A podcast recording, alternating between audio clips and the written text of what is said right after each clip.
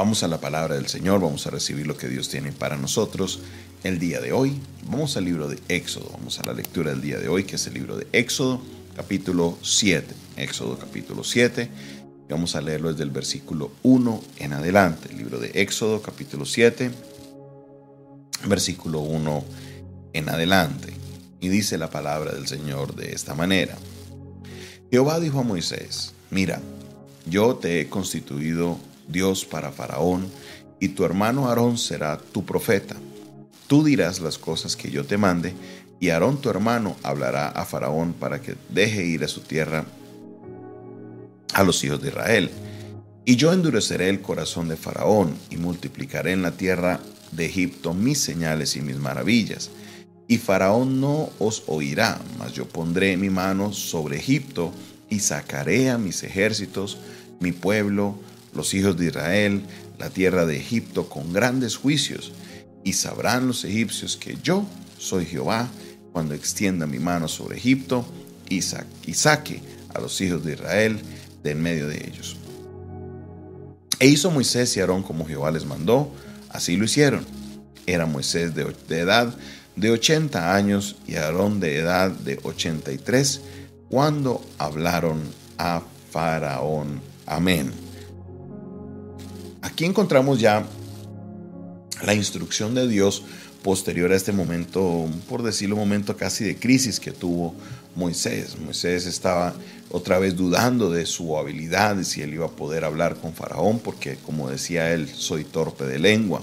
Entonces Dios una vez más le reitera su plan y le dice, ve y habla con Faraón, porque yo estaré contigo. Ahora, aquí aparece algo que para algunos creyentes puede ser chocante. ¿Cómo así que te he puesto como Dios? ¿Qué quiere decir la palabra del Señor cuando le dice que te he puesto como Dios? Recuerde, mi amigo, mi hermano, que, eh, mi amigo y mi hermana, que Egipto era una nación idólatra. Egipto era una nación idólatra. Ellos tenían dentro de sus deidades más de mil dioses a los que ellos adoraban, más de mil. Entonces, en una nación idólatra, en esta época, cuando se hablaba de una confrontación, literalmente no era tanta la guerra que era de espada entre las personas, sino que era una guerra de dioses. Es más, el mismo faraón es considerado un dios, por eso no se le dice rey, sino que se le dice es faraón. Porque el título de faraón da una connotación divina al, al rey de Egipto. En otras palabras, eh, ellos no ven a Faraón solamente como un hombre, sino que también lo ven como un dios. Es más, eh, también dentro de, lo que es la mitología, se considera que Faraón tiene un rango de autoridad muy alto entre todos los dioses que ellos adoran. En otras palabras, ellos, los otros dioses, le obedecen a Faraón. Entonces, Dios le dice a Moisés, a ti te he puesto a Faraón como Dios como, te he puesto como un Dios para ellos.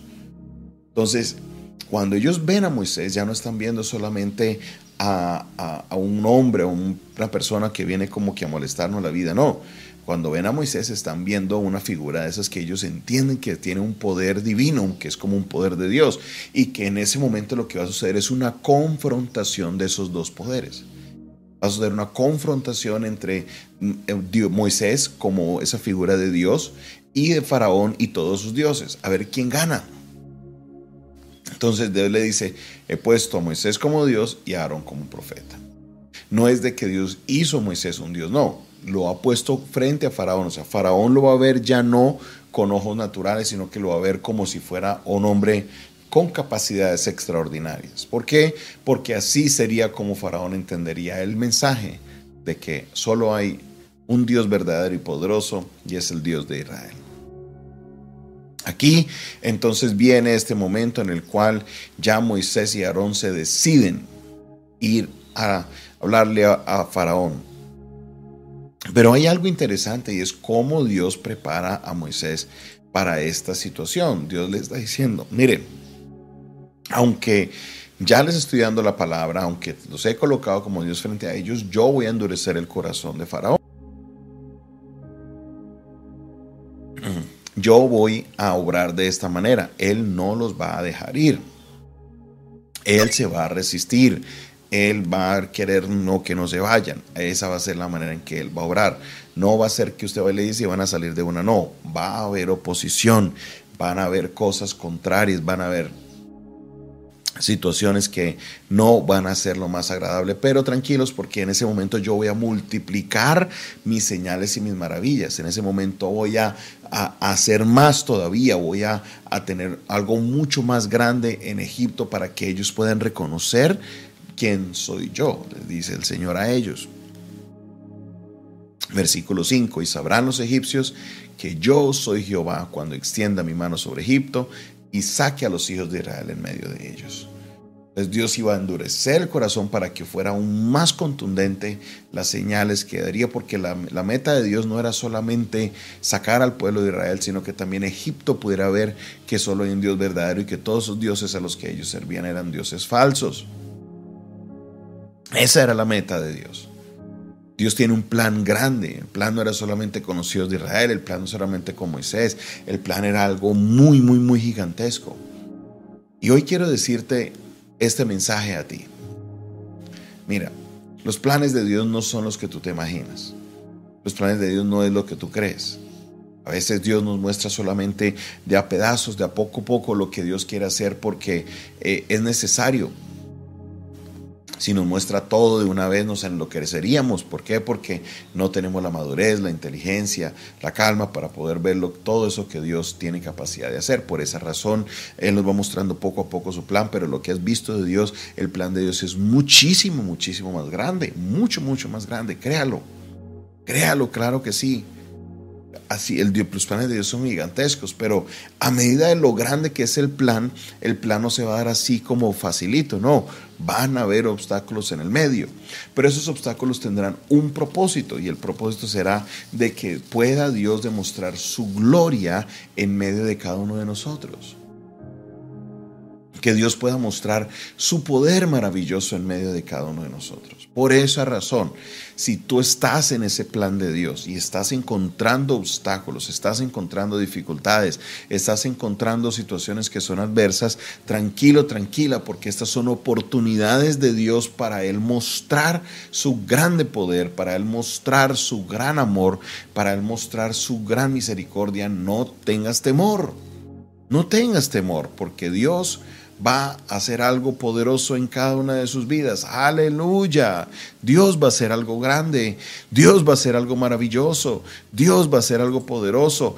Esta solo será una oportunidad de ver las grandes maravillas de nuestro Dios en nuestra vida. Oh, que la situación es grande, pues yo tengo un Dios más grande. Oh, que hay un problema muy difícil, pues yo tengo un Dios que es el Dios de los imposibles. Oh, que hay algo que los hombres no pueden resolver. El Señor dijo que lo que es imposible para los hombres, para Dios es posible. Así que así como Dios preparó a Moisés para decirle, mira, prepárate porque vienen situaciones difíciles, voy a endurecer el corazón, pero esta será una oportunidad para mostrar mis grandes maravillas. Así el Señor nos dice el día de hoy nosotros, prepárate porque esta solo, esta dificultad que estás enfrentando es solo una oportunidad de parte de Dios para demostrar sus grandes maravillas en nuestra nuestra vida y en nuestra familia. Aleluya. Gracias Señor por tu palabra. Gracias Señor porque por medio de ella, Señor, nos afirmas, nos das esa, esa, esa certeza de que tú, Señor, estás obrando en nuestra vida. Padre, Oro por cada persona, Señor, que tiene un plan en esta hora, que está trabajando fuerte y está encontrándose dificultades. Te pido, te ruego, Padre Celestial, que seas tú obrando en cada uno de ellos, Señor, que tu gloria sea manifiesta en sus vidas y que tu poder, Señor, sea, Señor, manifiesto en cada uno de ellos. Padre, en esta hora te pido, te ruego, Señor, que tus maravillas sean manifiestas en nosotros, Señor, que lo imposible se vuelva posible, Señor, porque dependemos de ti, Señor. Yo dependo de ti solamente, dependo de ti, de nadie más, Señor, y sé que algo maravilloso tienes preparado para mi vida. En el nombre de Jesús, amén, amén y amén. Muchas gracias, mi Señor. Muchas gracias. Esta fue una producción del Departamento de Comunicaciones del Centro de Fe y Esperanza, la Iglesia de los Altares, un consejo oportuno en un momento de crisis. Se despide de ustedes su pastor y amigo Jonathan Castañeda, quien les bendice en este día y les recuerda, no olviden suscribirse a nuestro canal, hágale clic ahí suscribirse, hágale clic ahí a la campanita, así recibirás todas las notificaciones de nuestros videos, de nuestras transmisiones. Tampoco no olvides compartir este video y este audio con otras personas. Si quieres contactarte con nosotros lo puedes hacer de dos maneras. Número uno, por medio de las redes sociales. Nos encuentras como arroba pastor Jonathan Oficial, arroba pastor Jonathan Oficial en Instagram, en TikTok, en Kawaii.